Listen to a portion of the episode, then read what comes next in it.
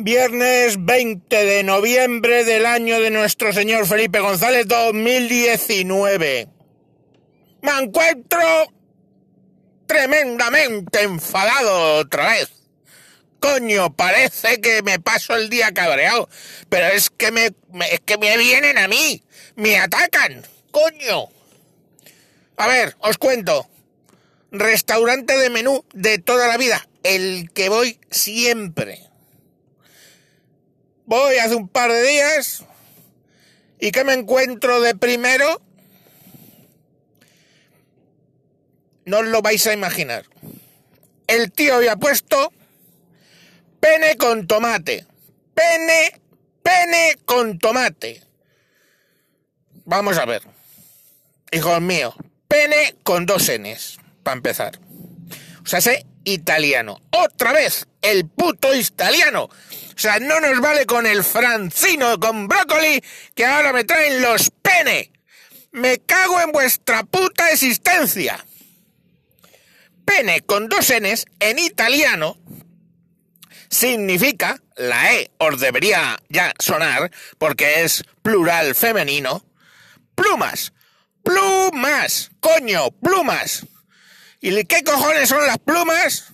Pues los putos macarrones, coño, macarrones. Vale que tú vas allí, los macarrones que decimos aquí son los penes de allí. Y allí los macarrones son más pequeñitos.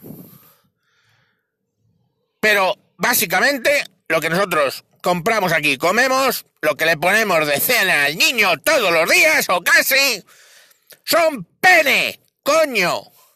Pero me cago en la leche, ¿para qué ponen eso? O sea, yo puedo entender que lo pongan en un restaurante italiano de cierto nivel, donde toda la puta carta está más o menos en italiana chapurreado. Vale.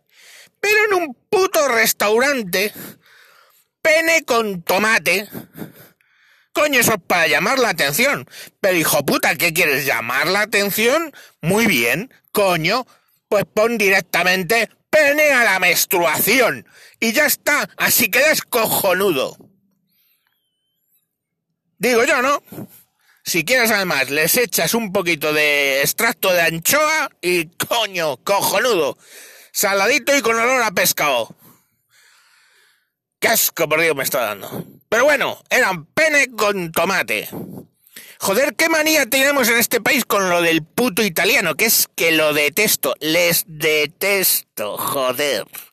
¿Desde cuándo les detesto? Desde que me fui en tercero de BUP el viaje con el instituto donde todos, como mm, teníamos entonces 17 años, 16, 17 años, lo que queríamos era arrimar la cebolleta a las compañeras de clase. Me cago en la leche, es así. Esto es de unos años, bastantes años antes de lo del violador eres tú. Porque no las queríamos violar, lo que queríamos era tener relaciones sexuales. Arrimar cebolleta, básicamente, porque llegabas que no llegabas a tener relaciones. Eran otros tiempos. Solo arrimabas cebolleta. Te ibas con un calentón de cojones a tu cuarto, te la pelabas como un mono y ya está. Y te sentías realizado porque le habías dado dos besitos y tres restregones a una compañera de clase. Más nada.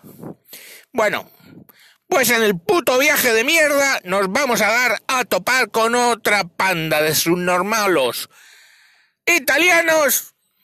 ¡Ay! ¡Y Dios mío!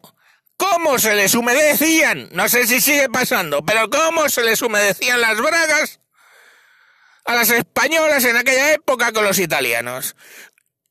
Que si los miraba su actuar con la óptica de ahora, eran unos putos machistas de cojones, pelograsas de los huevos, y ahí los tenías.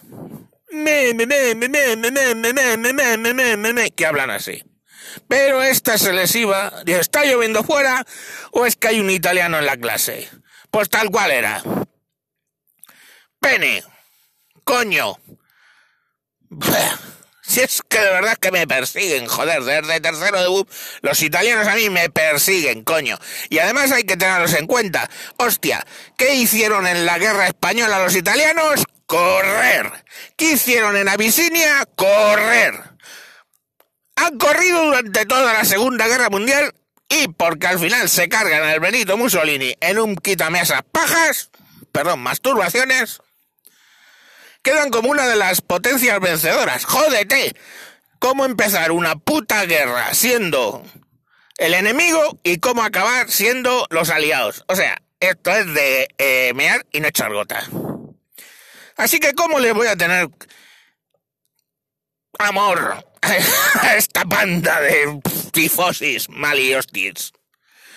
Pues bueno, pues es lo que hay. Así que, pene, son plumas, aquí macarrones y deja de poner gilipolleces o no me vuelvo a ir a comer a tu restaurante. A mamarla y como le diría a los italianos, chao chao, ci vediamo que orden por el ano. Adiós.